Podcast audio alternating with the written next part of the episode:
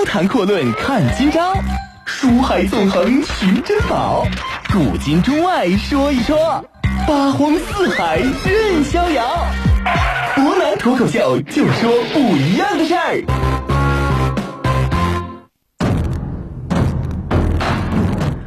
听众朋友，大家晚上好，欢迎您收听今天的博南脱口秀。昨天我们提到呢，孙策的这个时间节点呢，准备去讨伐袁术，但是呢，有一个问题在于什么啊？他在讨伐袁术的过程当中遇到了一件事儿，而且这事儿很有意思。行军到钱塘江一带啊，就钱塘县这个地方，就干脆停下来了。很简单，他遭遇到了一场不太成功的暗杀。首先呢，这场暗杀实际上还并没有开始，但是他已经接到密密报了。原因就在于陈宇这个人打算趁他不注意的时候把他给宰了。我们说陈宇呀，虽然说也是受曹操之诏书准备讨伐袁术的一员啊，但是呢，有意思的是他这个人自己呢，很有一些想法嘛。为什么说他打算干什么？原因就在于他有自己非常非常有意思的一个思路。他认为呢，现在江东一带之所以能够团结在一起，就是因为孙策这个人还活着。如果有一天呢，孙策死了，那么江东必然是会大乱。一旦大乱之后啊，我们说他就可以乱中取势，顺道把江东这个地方给拿下来。这个就是他所想的。而且呢，陈宇不但有想法，他还真就敢这么干。他趁着孙策奉诏出征之机啊，密派使臣渡了江，而且携带金印啊。我们要说，这个官印在历史上，尤其是汉末三国时代，这个金就是纯金铸造的。陈宇为这事儿可以说也下了血本，携带官金印三十多枚去见江东各县的豪强。而且有意思的是啊，这些豪强大部分还真都是不太服孙策的，对孙策有各种想法。为头的就是之前我们说揍过孙策的那位祖郎，包括被孙策揍过的严白虎。两边呢，大家都是面对着共同的敌人孙郎啊。大家一合计，决定利用他出征袁术这个机会，留守兵力比较空虚的时机，里应外合，咱们一块把孙策的老家给他掀了个翻。当然呢，事成之后，太守之职自然是陈馀大人的，各县的一把手呢，那是毫无疑问，哎，就是你们的了啊。大家的想法其实很简单，就是利用这个机会，把孙策在江东的这样一个整体的情况都给他彻底的干掉。说白了，就是让孙策在江东刚刚建立起来的所有秩序全部都玩完。我们说呢，其实他们的这个想法也算是比较不错，因为在某种程度上还真就是具有一定的可行性。不过呢，孙策知道这件事之后，反应是比较快的。很快呢，他就做出了战略部署。虽然说我们的目标要直指袁术，但是面对这种情况，他绝对不能有轻易的姑息，因为他们所考虑的还真就是没什么问题。确实，自己的统治现在是靠高压政策，一旦自己出了问题，那后世很可能就立马混乱。于是呢，他就派吕范和徐毅这哥俩率军攻打西边的陈宇，他亲自要收拾严白虎这些豪强。吕范这个人虽然说呢本身是个文官，但是作战也没有任何问题。他大败陈于海西一带，并且斩获其大将陈木，俘虏士兵及家眷将近五千多个人啊，只剩下陈宇自己光杆司令没一个跑了。陈宇呢也来不及管被抓的妻儿，只身匹马投奔冀州的袁绍去了。孙策呢特别的恨。啊，袁术，袁术更恨孙策。孙策恨袁术的原因就在于，我替你把江东这个地方平下来了。你早年间对我不好，我现在羽翼强大了，我不干你就不错了。你居然拿着我借给你的玉玺在这称帝了，我这玉玺显然要不回来了。袁术呢更恨孙策，因为他不光不给自己效力，还敢跟自己为敌，把他堂弟丹阳太守袁印给轰跑了。祖郎呢？之前我们就提过啊，人家压根就不喜欢孙策，因为孙策呢老是想着要抢自己地盘儿丹阳郡除了泾县以外的六个县都被孙策给抢了。一句老话说得好，叫敌人的敌人他就是个朋友啊。一个新的联盟又在这个时间节点建立起来。于是呢，袁术就派出使节，携带金印给了祖郎，想让祖郎呢带领山岳族人一块攻打孙策。要知道，山岳一族一直以来都是江东的心腹大患，直到诸葛恪的时代，这个事儿才算彻底平了啊。以后呢，一直以来都不怎么着。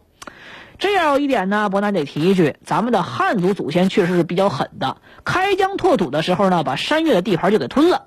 于是呢，在很长的一段时间之内，山越和汉人开始混居，慢慢的也就融合了。但是山越人啊，勇猛好斗、善于搏杀的这个特点，一直以来都被保留下来了。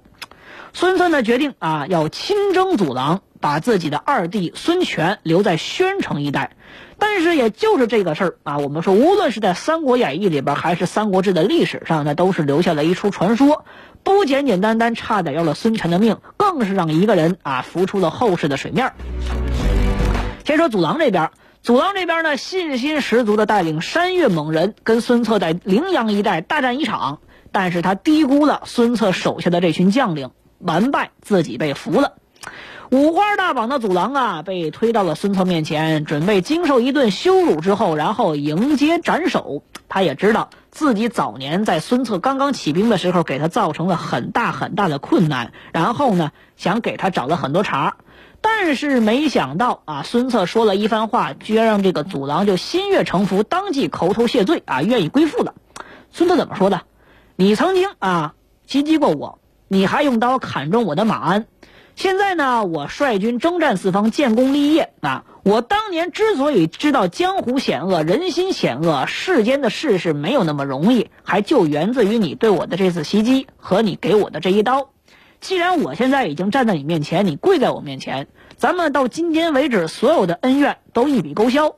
只要有才能的人，我孙伯符都会重用啊！我待天下人都如此，不止你一人。如果你愿归附，你也就不用再担心和害怕了。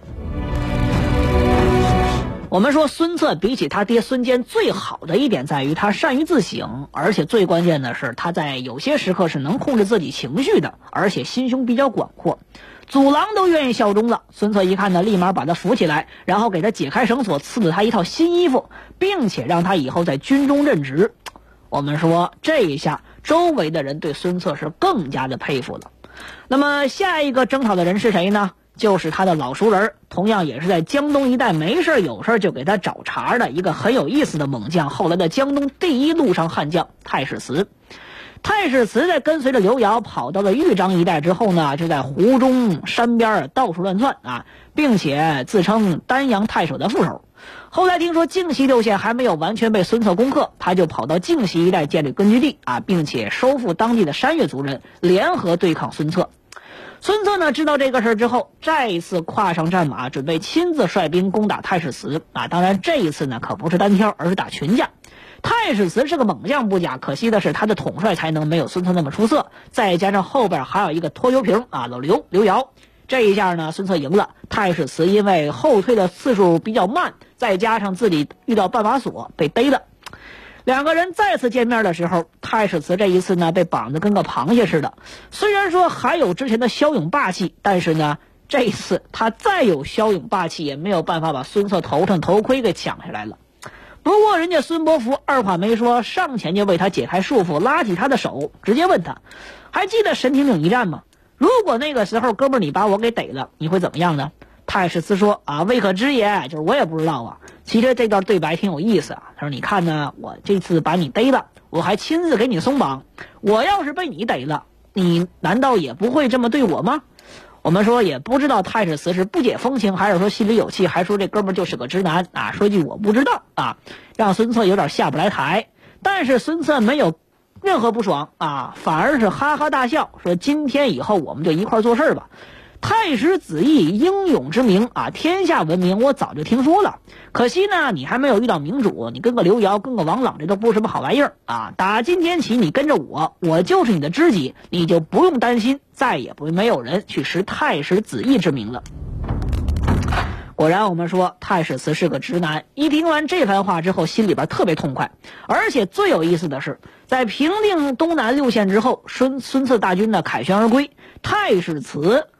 祖郎还有孙策三个人并肩走在道路的最前面开道，全军都觉得这两个人啊，可能跟孙策在一块非常非常的有意思，而且大家也都为孙策的这种开阔的胸襟而感到感慨。自此以后，丹阳郡乃至于江东三郡，不简简单单的是在军事实力上被孙策所吞并，大家更多的是感念于孙策个人的宽广的胸怀。这时候呢，得提一个小事儿啊。之前我们提到那个贤士张宏，在孙策亲征六箭的时候呢，也跟着一块儿去了。他看到孙策每次交战都要亲自上阵，就跟他谏言说：“啊，您是主将，主将呢是使用谋略的人，乃是三军之灵魂，不能随意上阵跟小兵打斗。我希望你能够自重，保重身体，别老让大家为担心。”我们说呢，这个事儿呢，话没说完多久，就冒出来一个很有意思的情况。攻打祖廊的时候，孙策杀得一时兴起，一头扎进祖廊军中，然后结果被人给围住了。幸亏呢，程普还有身边一个骑兵啊，大家一块冲了出来，有惊无险。从此之后呢，孙策觉得啊，如果想让自己手下的人比较安全的话，就要在城里边。但是他没想到，虽然说他的二弟啊，后来的孙仲谋、孙权留在城里边，可惜的是也出事了。出什么事了呢？话说这个孙权呢，留守在宣城一带，在这儿呢，他没想到自己人生当中第一次重大考验就这么产生了。因为孙策呢带走了大部分兵力啊，这一次宣城守军不到一千人，也不知道是谁通风报信儿，历史上现在也没查明这群人到底是谁。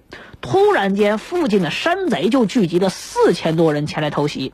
伯南当时看到《三国志》和《三国演义》小说的时候，也比较纳闷啊。这山贼按道理来说一两百人就算个大军了，居然能纠结四千来人，将近五千人。山贼的速度实在是快，而且呢，宣城守军还真就扛不住了。这一次呢，他完全没想到，孙权压根没想到自己在城里坐着，居然这个事儿就直接能砸自己身上。没办法，可以说先翻身想上马就想逃跑，背后的刀就砍了下来了。我说这一次跟孙策当年比较相似，孙策当年挨祖郎一刀，当的一声砍中马鞍啊，可以说这一次孙权一样，当的又一声砍中马鞍了。不过呢，得说孙权、孙策这哥俩运气来说呢，还都是比较不错啊。孙权手边有这么一个人，可以说也正是这一个人的出现，改变了整个《三国演义》的历史。高谈阔论看今朝。书海纵横寻珍宝，古今中外说一说，八荒四海任逍遥。湖南脱口秀就说不一样的事儿。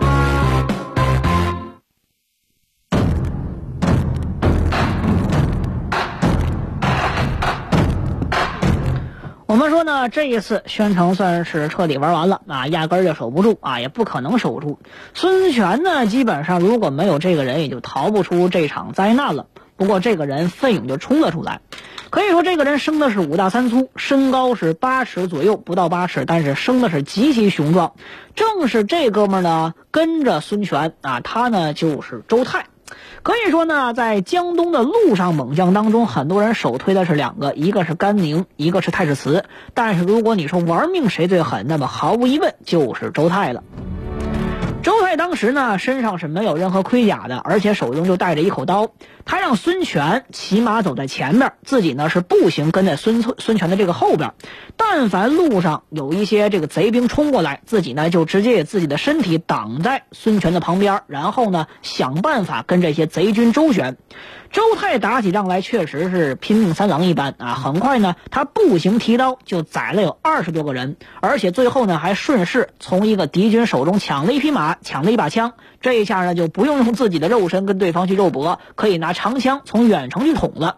但是可以说，虽然说有了枪有了马，敌军依然很多。周泰呢就左冲右突，保护着孙权，用自己的身体左边挡右边挡，然后抡枪上马。杀了得有百十来人，最终终于是把孙权成功的送出了宣城的外围。而且有意思的是啊，周泰这一通猛杀之后，他的奋勇和胆气呢，还感染了慌乱的守军。慢慢的啊，周围几个郡的守军也逐渐的拥了过来，大家一块儿可以说反过头来开始向宣城一带进行反攻。山贼稳住的阵脚，这一下啊，本来。就不是特别的稳固，再加上周泰这种玩命的作战办法，很快呢，山贼的阵脚就被守军给打翻了。而周泰呢，这个时候已经是奄奄一息，解开衣甲，身上大概是有十二到十五处伤痕，过了很久很久，才勉强算是苏醒过来。我们说呢，周泰啊，在历史上这个时候呢。并没有人去说到底是谁治疗的他。但是小说里边呢，表明了是神医华佗给周泰治的伤，因为周泰当时已经是金疮发胀啊，很快就命在须臾，过不了多久就要彻底玩完了。但是呢，可以说周泰这一次拼命，一方面呢给自己在历史上留下了个威名，另外一方面呢也确实可以说，对他来讲呢有个很好的好处，就是孙权的命给保住了。有了孙权，才有后来的江东发展。大家都说啊，当天没有周泰，这孙权这次算是彻底玩完了。孙策也知道这个事儿之后，对周泰呢是感恩戴德，顺便封了他当一个县令。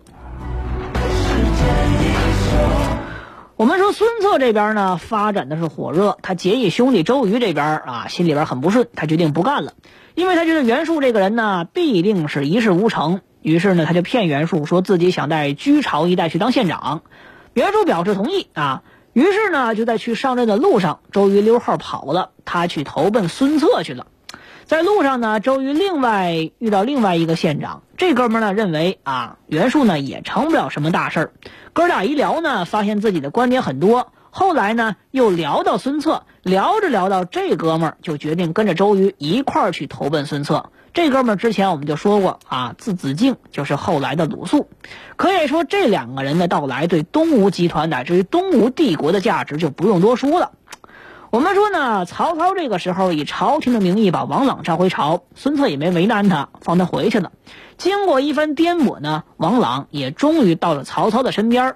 曹操问王朗：“孙策这人怎么样？”啊，王朗认为孙策这个人呢，英勇善战，有能力又有志向，而且还有张昭这种有名望的人给他做相，有周瑜这样的江左之豪杰给他做将啊，有这么一群人，要智谋有智谋，要野心有野心，事后。必将成天下之大患，绝对不是小打小闹那种。